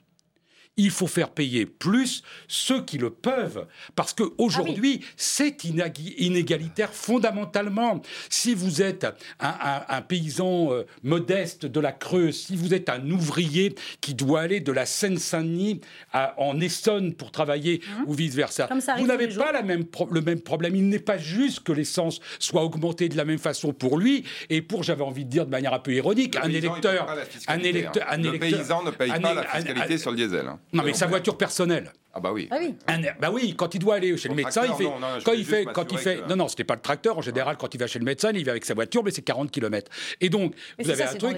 et l'électeur de Madame Hidalgo, son électeur type à Paris, qui se dit qu'il est cadre supérieur, qui peut prendre le, le, euh, le vélo pour aller au travail. Ou les transports en et commun et aussi, hein. Oui, et puis quand il pleut, euh, il fait Uber et, et il fait les VTC. On n'est pas dans le, dans, dans- dans le même cas de vrai, figure. c'est donc, vrai. cette co- donc, il aurait peut-être fallu, avant de mener cette politique, dont je répète qu'elle me semble juste, commencer par les mesures euh, particulières d'aide et d'exonération de cette charge-là aux gens qui sont en difficulté. Je, je reconnais peut-être un enjeu d'explication, mais on en a fait un certain nombre, peut-être pas assez, mais on a baissé les cotisations sociales sur tous les salaires, y compris les bas. On a baissé la taxe d'habitation pour les modestes, 80%. les revenus les plus modestes. Bah oui, 80% les plus modestes. Donc on en a fait via d'autres biais que la fiscalité du diesel. Mais vous pouvez pas en France, c'est anticonstitutionnel, dire la taxation sur le diesel s'étend dans les Hauts-de-France et s'étend à Paris et s'étend dans la ça. Donc vous faites de la redistribution par d'autres il- biais. voilà, il la pas- baisse des cotisations sociales, c'est un autre biais. Et la baisse de la taxe d'habitation, c'est un autre biais. Il n'est pas Et par illégal ailleurs, de temps en temps de donner plus euh, en, en soutien à des À gens certains. qui en ont c'est ce besoin. va faire. Pierre Jacquemin. Je ne C'est ce crois pas un instant, ou en tout cas je ne crois plus un instant qu'aujourd'hui ce gouvernement mène une politique volontariste écologique. D'abord parce qu'on avait euh, jusqu'à il y a peu de temps euh, un président de l'Assemblée nationale, le pire président de l'Assemblée nationale de la Ve République. On a aujourd'hui le pire ministre de l'écologie. Je vous l'ai entendu. Je vous laisse vos Oui, c'est les miens. Je les, je les crois profondément. Je- Ah je- J'ai entendu ce matin le ministre de la Transition convictions. Écologique. Je l'ai entendu ce matin. Il est d'une mauvaise foi. Il a hein. une absence de vision totale sur la question écologique, sur les grands enjeux de demain, sur les grands investissements. Vous parliez de dette tout à l'heure, mais il faut arrêter de penser que la dette c'est que du mauvais. La dette c'est un pari sur l'avenir. C'est faire en sorte que justement des immeubles ne s'écroulent pas et ils ne s'écrouleront pas parce qu'en plus ils auront ils beaucoup seront- là-dessus ils et on est les premiers et les seuls. écologiquement euh, responsables, ils seront écologiquement euh, euh, durables. Euh, moi, je ne crois plus en cette politique qui voudrait euh, nous faire croire que ça y est, on a pris conscience, ce mec de Planète Great Again, etc. Les mots d'Emmanuel Macron, on les a tous en tête. Euh, toute la politique que vous menez aujourd'hui est en parfaite contradiction. Quand vous faites les accords de libre-échange et que vous augmentez les, émissions de CO2 de 20%, comment vous pouvez nous faire croire si aujourd'hui l'accord de libre-échange avec le Canada, ça va augmenter les, effets des... Bah, absolument pas vrai. Et en regardez, regardez toutes les organisations internationales, elles expliquent. Les accords de libre-échange, c'est le pire aujourd'hui qu'on puisse faire à la planète. Donc ça, c'est un problème. Mais par ailleurs, pour revenir sur le carburant, pour revenir sur le carburant et sur la fiscalité, quand même, pourquoi toujours imposer les mêmes? Vous venez de le dire, pourquoi toujours imposer les mêmes? Pourquoi ne pas revenir sur l'exonération ou sur la niche fiscale, justement, euh, sur le kérosène? C'est 3 milliards d'euros. Pourquoi ne pas imposer une taxe sur les transports routiers? C'est plus d'un milliard d'euros. Hein. Oui, c'est simple à faire. Et il y en a, il y en a ras-le-bol que ce soit sur les Français qui pâtissent de toutes les augmentations du moment. Si vous taxez le kérosène, bah oui, mais c'est pas l'injustice sociale qui va faire l'écologie. Les avions, ils iront ailleurs. Je veux dire, on est dans un monde globalisé, donc tout ce qui est international, on doit le faire ensemble. Sinon, les avions, ils iront à Heathrow, à Francfort ou à Madrid. Si vous voulez garder un aéroport Charles de Gaulle qui fonctionne un peu, vous devez aligner la fiscalité on avec tout le monde. D'un mot, Philippe Tesson, on taxe trop en France? Oui. Euh, oh, ben oui, ah bah. C'est très intéressant de les entendre les trois parce qu'ils disent des choses très intéressantes et très, très, est très très très juste, peut-être. Euh, euh, bah, oui, à beaucoup d'égards. Enfin, il y a, tout leur, discussion renvoie au problème du rapport entre la démocratie et l'égalité, c'est-à-dire un problème très très important qui lui-même renvoie à la définition de la démocratie et, et un problème français beaucoup plus général, qui est un problème philosophique, et politique et idéologique qui, qui, qui, qui devra être un jour qui, euh, résolu. Alors, on ne va pas parler de ça parce qu'il faudrait des heures pour en débattre. On n'a pas le temps. exact, exactement, on n'a pas le temps, on n'a pas des heures. On va avancer un tout petit peu, Jean-Luc Manot, avec ce chiffre. Les expulsions d'étrangers en situation irrégulière ont augmenté euh, de 20% en 2018 et c'est le ministre de l'Intérieur qui en parle en personne. Le second pilier de notre politique, c'est la lutte contre l'immigration irrégulière que nous voulons ambitieuse, crédible et déterminée. L'entrée en fonction de ce gouvernement a marqué à cet égard un tournant, avec une reprise nette des éloignements. Après une hausse de 14% en 2017, nous constatons cette année une nouvelle augmentation de 20% des étrangers quittant le territoire national alors qu'ils ne disposent pas du droit de séjour. Pour amplifier cette dynamique, les moyens supplémentaires étaient nécessaires. Certains préfèrent les paroles. Les préfets l'ont tous indiqué. L'un des facteurs qui limitent leur action et conduisent parfois à mettre en échec la mobilisation des services de l'État, c'est une insuffisance de places en centre de rétention. Depuis octobre 2017, 200 places de CRA ont été ouvertes, mais il est nécessaire d'aller plus loin. C'est la raison pour laquelle le budget pour 2019 prévoit un plan d'investissement dans les CRA à hauteur de 48 millions d'euros.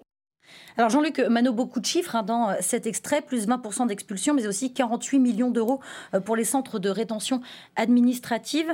Est-ce qu'on doit se féliciter de tous ces chiffres? D'abord, je veux dire quelque chose que je ressens à chaque fois.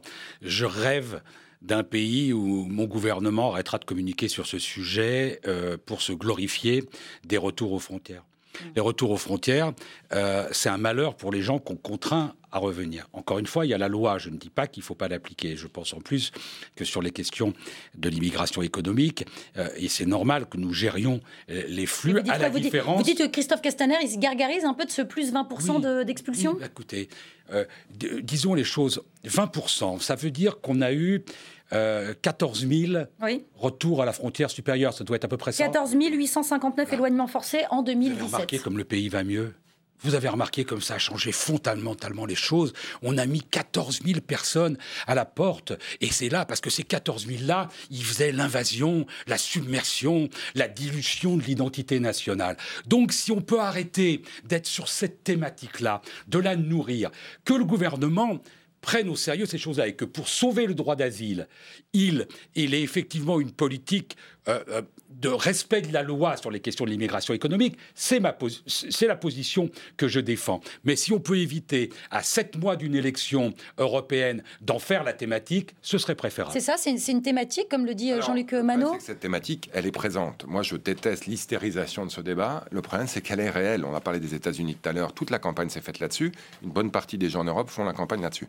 La France. Il n'y a pas une forme de paranoïa? Non, mais attendez, la France sur l'asile et sur l'immigration, elle ne savait pas dire oui, elle ne savait pas dire non. Ça ne veut pas dire non, au sens où on laissait entrer des gens sans les reconduire à la frontière, et quand on leur donnait un permis, on les formait pas, on leur apprenait pas le français, on leur donnait pas les moyens de travailler.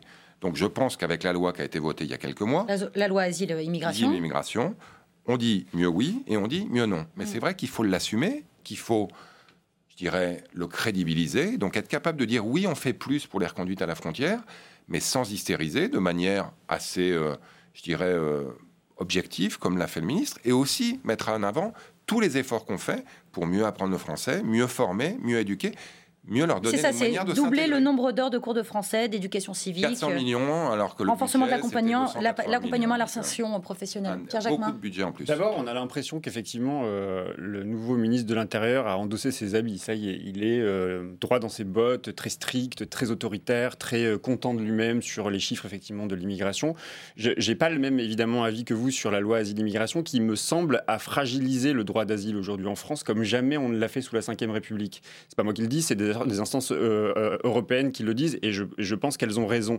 Euh, quand on écoute des organismes comme l'OFRA, par exemple, qui nous expliquent qu'ils n'ont pas les moyens suffisants d'accueillir euh, les demandeurs d'asile, de faire, de faire des réponses assez su- suffisamment étayées, suffisamment argumentées, suffisamment courtes pour que les uns et les autres puissent se retourner, ça, ça me, pense, ça me ça paraît être une des priorités. Quand on voit les conditions dans lesquelles aujourd'hui sont accueillis des enfants, des mineurs dans les centres de rétention, mais ça devrait tous nous choquer, on devrait tous être choqués, et vous les premiers qui êtes dans cette majorité. et Et en plus, dans la loi asile, vous avez augmenté la durée, vous avez augmenté la durée de détention des enfants mineurs dans les centres de rétention avec 90 leurs jusqu'à parents. 90 De jours. 45 à 90 jours, Sans en doute. effet. Mais de quoi parlons-nous? Encore une fois, de quoi parlons-nous? On l'a rappelé, il y a eu un chiffre 13 000 en Europe. C'est euh, peu de monde par rapport à l'immensité de la population. Ça n'est pas un problème. On attend des politiques. On attend de vous que vous proposiez des solutions, pas que vous proposiez, que vous, vous- vous- que vous- que vous renforciez les problèmes.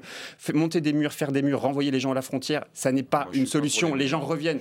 Mais non, les vous n'êtes pas pour les murs, mais en tout cas, vous êtes pour une Europe qui aujourd'hui décide d'augmenter les budgets pour contrôler les frontières, pour que les gens Les ne deux. rentrent plus sur Les l'échelle deux. européenne. Je pense qu'il faut oui, faire les mais deux. non, Malheureusement, parce qu'on est qu'au début, les on est qu'au début. Le no border, ça marche pas. D'abord, juste une chose quand même, le no border, non, ne marche pas, j'en sais rien. C'est pas, c'est pas le, le sujet, il est pas là. Il y a des gens qui sont à nos portes et qui sont en train de mourir et il faut faire quelque chose avec ces gens. recevoir, et par ailleurs, il faut aussi prendre les choses dans le bon sens des choses, dans le bon, dans le bon ordre. Regardez ces maires, vous devez rencontrer des maires de communes rurales qui sont pas de gauche, qui sont pas de droite, qui sont parfois au centre, qui sont de gauche, qui sont de droite, etc. Ils accueillent, ils accueillent et ça marche bien. C'est très bien. Et d'ailleurs, il y a des maires qui nous expliquent que grâce à, grâce à des enfants de ré- réfugiés, grâce à des familles exilées euh, qui, fuyaient une, une situation de détresse, il a sauvé son école, il a sauvé des commerces, etc. J'ai pas honte de dire que l'immigration est, un- est une chance économique, est une chance culturelle, mais essayez de le dire et de le confirmer et juste Ah. de dire et d'aller jusqu'au bout de la démarche qui était celle d'Emmanuel Macron. Philippe Pendant la campagne présidentielle, Emmanuel Macron avait reconnu les, les- les bienfaits ou en tout cas la, politique qu'avait menée Angela Merkel quand elle a accueilli le million de migrants. Mais pourquoi aujourd'hui la ligne a d'Emmanuel Pourquoi ça Macron est tellement différente En tout cas, elle a Il est là le Pour des raisons politiques, créez des problèmes plutôt que de trouver des solutions. Philippe se Tesson. fout des programmes. C'est très facile de dire ce que vous dites euh, tous les deux. Il y en a un, il y en a un qui défend la, la, la thèse, il se passe sur un plan humanitaire et moral, il y a l'autre qui... C'est pas vrai, euh, Philippe. Non, c'est pas toi, c'est lui. Ah bon lui, bah oui, non, enfin, si, il y a aussi toi, parce que sur ce plan-là, vous êtes champion. vous êtes, euh, mais Les droits de l'homiste. euh, Si, euh, écoutez, vous êtes drôle de parler comme ça. Vous parliez comme si, comme si tout était facile, comme si c'était. Euh, euh, ça doit être difficile quand même, hein, je crois, de gouverner. hein, Excusez-moi. Je confirme. Si je l'enjeu du problème est de diminuer et de résoudre le nombre de, de résoudre le problème des immigrés, de, ré- de réduire le nombre des immigrés, En situation euh, irrégulière, oui. Napali, je ne vois pas d'autre solution que de prendre des immigrés, de les re- faire repartir de là où ils viennent. C'est créer un problème. À c'est pas une défaut, attends, à défaut, évidemment, de trouver d'autres solutions qui relèvent de la politique, de la perspective, de l'économie, d'une politique globale, etc. Donc là, vous dites que ça va dans le bon sens. temps, laissez-leur le temps. C'est drôle, vous, vous, vous, vous êtes tous, vous êtes tout en indulgence quand les gouvernants, qui, ont- quand les gouvernants sont de votre bord politique, Pas mais, tout, euh, vous n'avez pas, vous n'avez pas les mêmes exigences, n'est-ce pas, lorsque Vous assurez que quand euh, François Ouais. Hollande nous parlait d'échanges de il n'y a nationalité, pas, c'était pas pour l'instant, il n'y a pas euh, d'autre solution. Il y en a les- trop, il en faut moins. Donc, allez, et tant pis, il y en aura 20% en moins. Mais Philippe, vous étiez d'accord avec Emmanuel Macron tu dis, ça fait 14 000, qu'est-ce que c'est c'est- bon, 14 000, c'est rien du tout. Mais 14 000 que multiplie 10, ça fait 140 000, etc. etc. Mais il faut C'est entendre- quand faut entendre les entrées et les l'instant la sorties, seule euh. solution. Non, mais- il faut s'y faire. Philippe, il faut Philippe, s'y faire. Philippe, moi j'ai dit qu'il fallait respecter la loi, donc je ne suis pas opposé à des retours aux frontières. Je suis opposé les à deux avant. choses. C'est qu'on en fasse le- l'axe central de la communication du ministère de l'Intérieur, ouais. qu'on dise et qu'on aille là. Parce qu'il y a un moment donné, tu disais les j'ai- choses faciles pas difficiles. Il n'est pas difficile.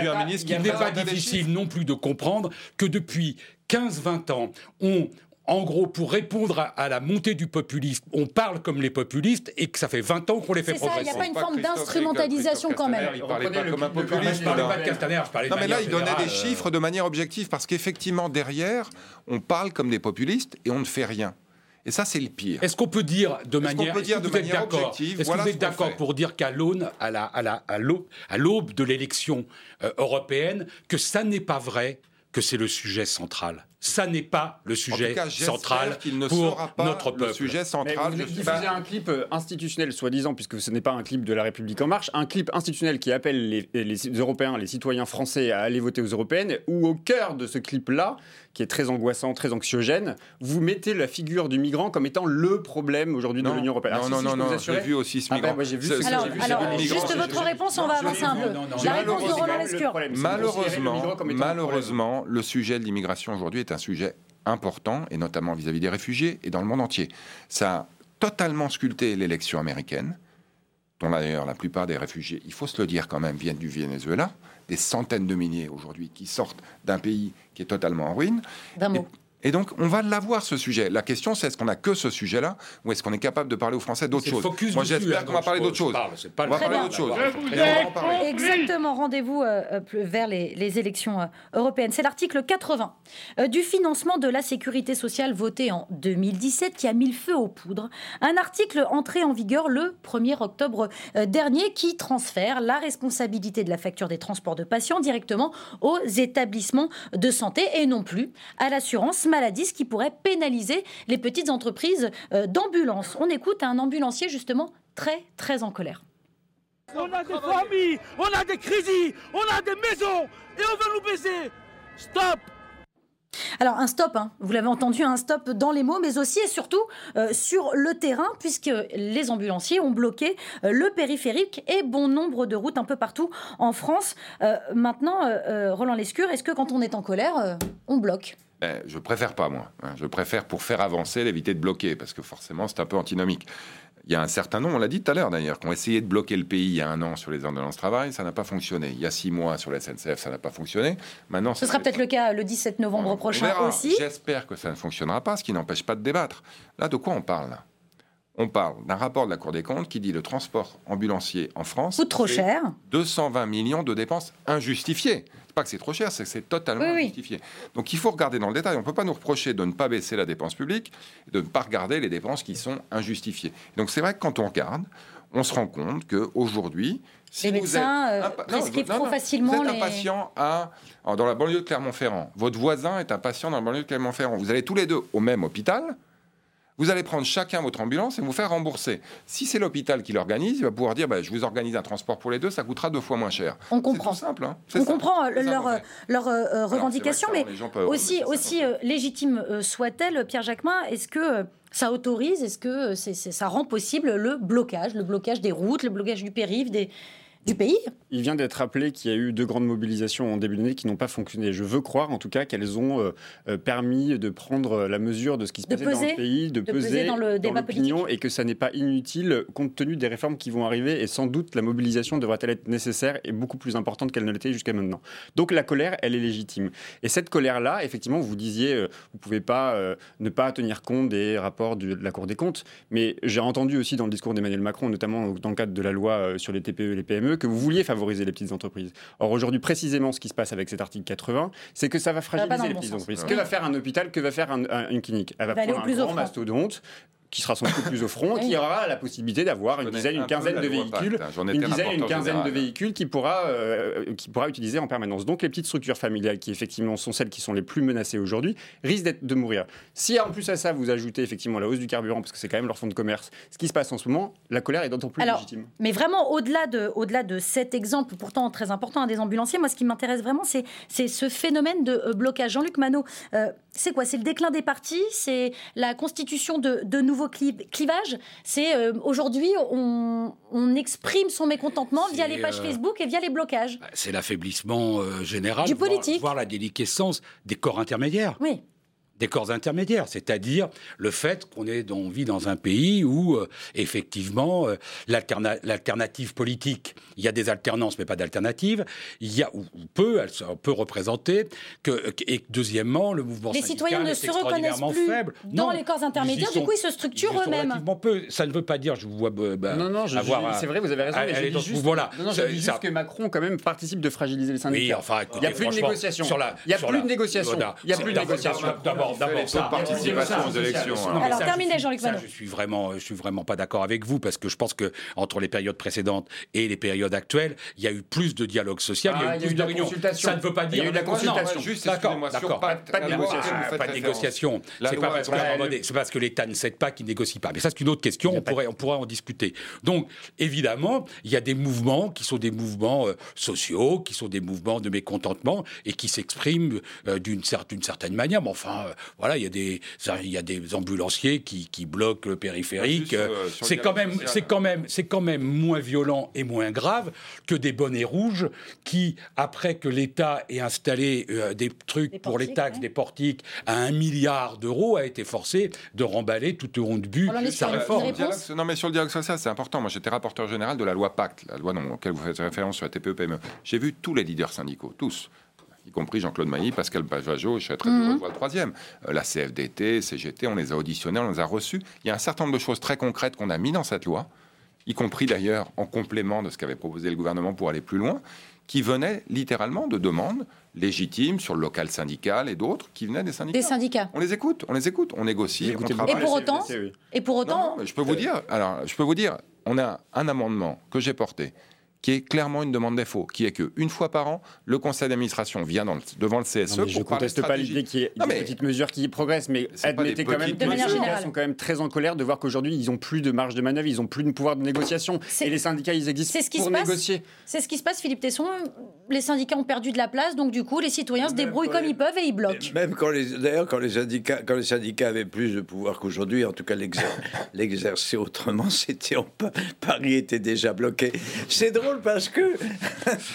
c'est Oui, mais là, du coup, j'ai c'est pas toujours l'impression d'être le- celui qui est le plus sage de tous. Bah, vous l'êtes. Mais certainement, Bah, certainement, Philippe. reconnais bien volontiers. Oui, finalement, oui, du haut de ma raison, de mon, de mon- je ne sais pas, de ma sagesse, oui. Philippe ça, 2022, Bon, bah, 2022 Mais vous dites que- quoi, ça, Philippe? mais, ah, Les blocages ont toujours existé? Mais évidemment.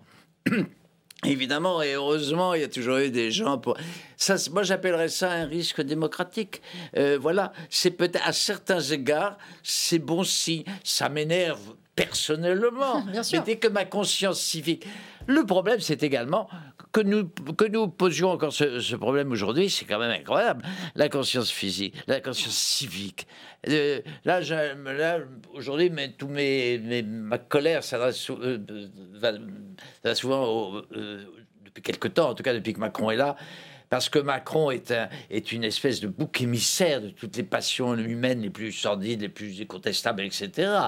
Euh, il y a une- quand même une coalition extraordinaire, politique aujourd'hui extraordinaire, contre ce type, contre ce président de la République, dans la- de la part des, entre les politiques. Qu'est-ce que c'est Oui, aujourd'hui la France là, il y a pas de politique? rapport. Il y a Macron- Ce sont des citoyens ses- qui se disent Attends, dépolitisés, avec ses 20%, qui bloquent. lui. Il y a une coalition. Qui, est, qui figure dans cette coalition Marine Le Pen, euh, Laurent, Ah, non, non, non, non, Laurent- Philippe, Laurent- Philippe, Laurent- ça, Laurent. Wauquiez- Laurent Wauquiez, Mélenchon, bien Allez, évidemment. allez, ça. Essaye, Dupont-. Dupont- mais oui, mais oui, mais oui. La, politique, la politique se réduit à non. ça. Alors, il y a, il y a des blocages, il y a toujours Il eu des il blocages. Une On- chose est sûre, c'est qu'Emmanuel Macron a refondé le clivage droite-gauche. Ça, Non, c'est une certitude. C'est pour non, ça que le non, manière non, dont vous remettez tout le monde dans le même sac, pour aller dans le sens, pour aller dans le sens de Philippe, que sans, sans aller jusqu'à Oui, je suis un peu pour excessif. pas prendre l'ensemble du secteur. Mais enfin, quand sur la manifestation euh, prévue le 17 novembre. Mélenchon, leader d'un- d'un- d'une organisation de gauche, dit bah, Je vais y aller avec Marine Le Non, Pen. il a Enfin, pas dit ça, il Laissez-moi pas dit ça, terminer. il a pas dit ça. Il y a Alors, des- François Ruffin, lui, C'est en vrai, l'occurrence, c'est a vrai dit qu'il y a des allait.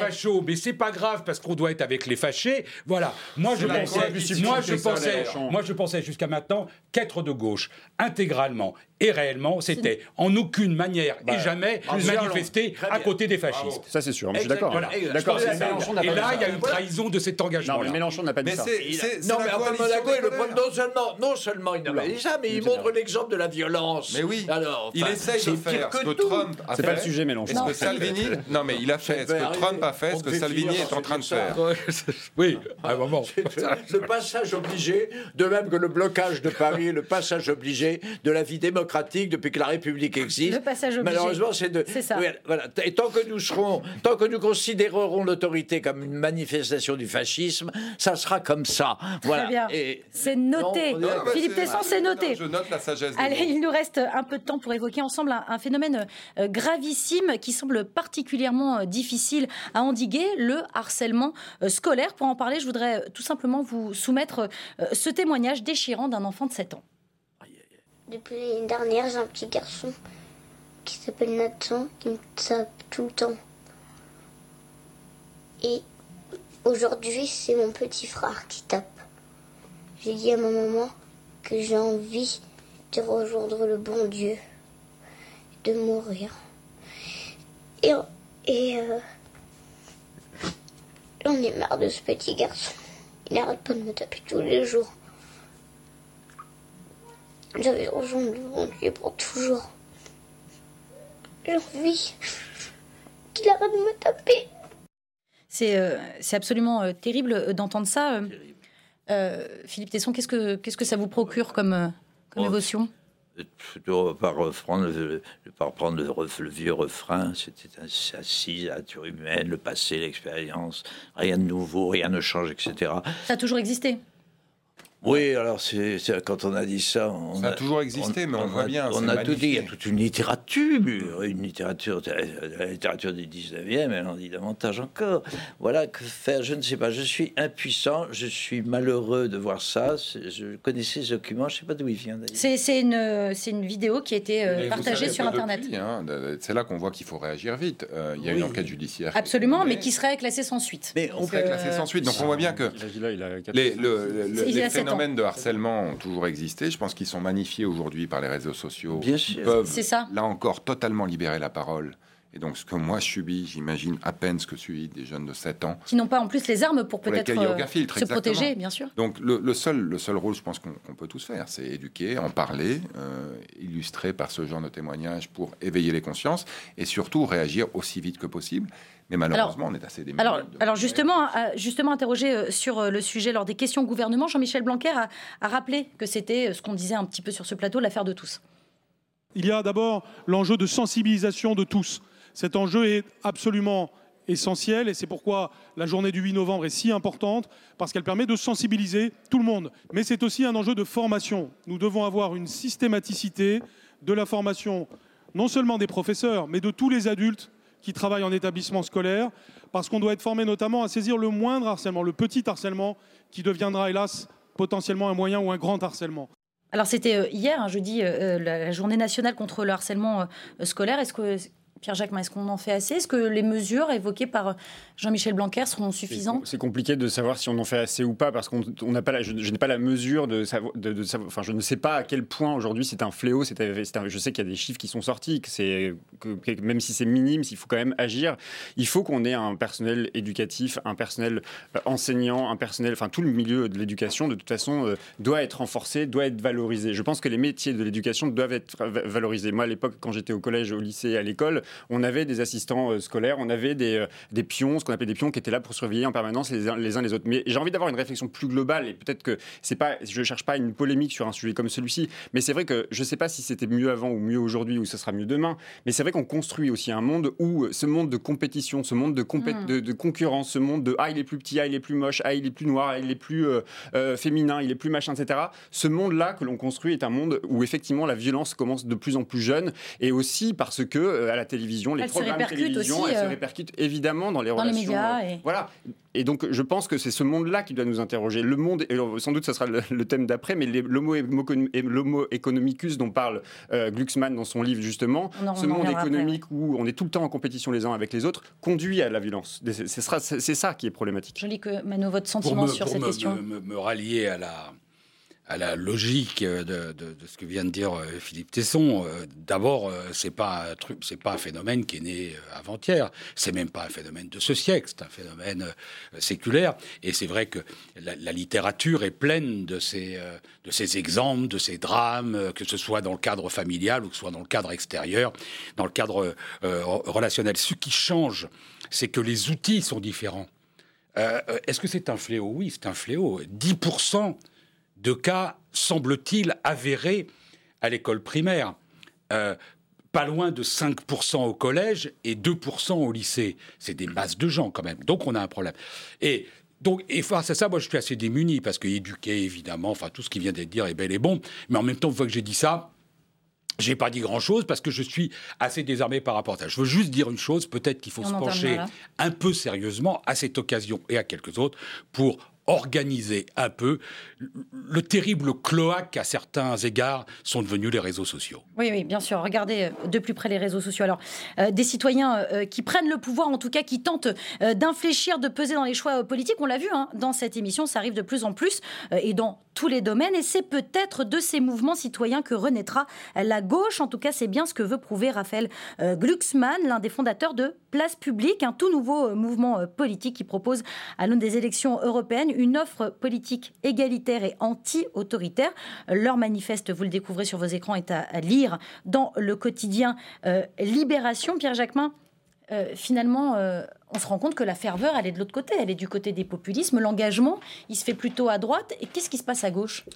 Il se passe qu'à gauche, il y a une véritable dispersion, il y a une véritable discussion qui est saine aussi autour des grands enjeux de demain, les questions de migration, les questions d'Europe, euh, les questions économiques, et que ce débat, il est sain. Euh, ce que dit Raphaël Glucksmann, j'ai lu son livre qui s'appelle Les enfants du vide. Les enfants du vide, euh, absolument. que, j'ai trouvé assez passionnant parce que il, il remet ce qu'on se disait tout à l'heure, la place du conflit en politique. Il faut assumer le conflit en politique. Il faut assumer aussi une part de radicalité. Si on ne change pas les choses radicalement, on ne changera pas la donne et on ne changera pas le quotidien des Français. Et c'est ce que raconte Raphaël Glucksmann dans son livre. Et je trouve ça très intéressant parce que l'immensité des échecs que l'on connaît aujourd'hui, l'immensité de l'échec européen que l'on connaît aujourd'hui, c'est le problème du centrisme, c'est le problème du compromis permanent. Et que ce compromis permanent nous a conduit à ne pas changer la donne. Et donc je pense qu'effectivement l'initiative de Raphaël Glucksmann, que je limite à deux choses, qui est d'abord, c'est très, très, rapidement, c'est des intellectuels qui sont quand même blancs et voilà, et, eh ça manque de diversité. Mais je veux croire qu'effectivement il peut y avoir une appropriation citoyenne de cette initiative qui doit rassembler les gauches, qui doit fédérer les gauches, notamment dans le cadre des européennes. Qui, pourrait, qui pourrait en tout cas réussir. Se, se cherche, ça c'est pas un scoop, puis elle a du mal à se trouver. Mais là, j'ai l'impression que c'est 50 nuances de rose, là. C'est-à-dire qu'entre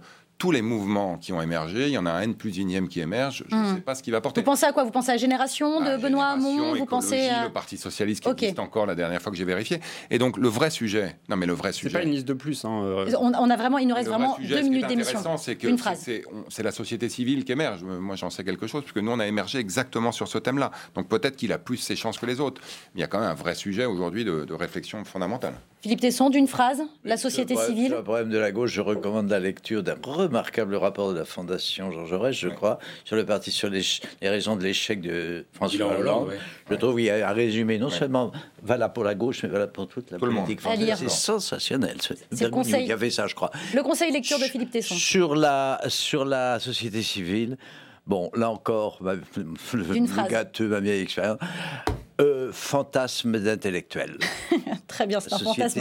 la politique est faite pour être gérée par, par les professionnels de la, de la politique. Jean-Luc Manot, fantasme alors Comment C'est un fantasme d'intellectuel Il y a un côté, il y, a toujours un côté, il y a toujours un côté fantasme quand les intellectuels décident non pas de contribuer à la vie politique, mais de remplacer les politiques. Et c'est sans doute l'un des défauts de cette démarche. ce mouvement? Deuxièmement, c'est une pierre tombale définitive sur le Parti socialiste si ce truc réussit. Troisièmement, euh, j'entendais un, député socialiste faire contre mauvaise fortune bon cœur et disant c'est bien, et en prenant le, le mot d'ordre maoïste, que sans fleurs s'épanouissent.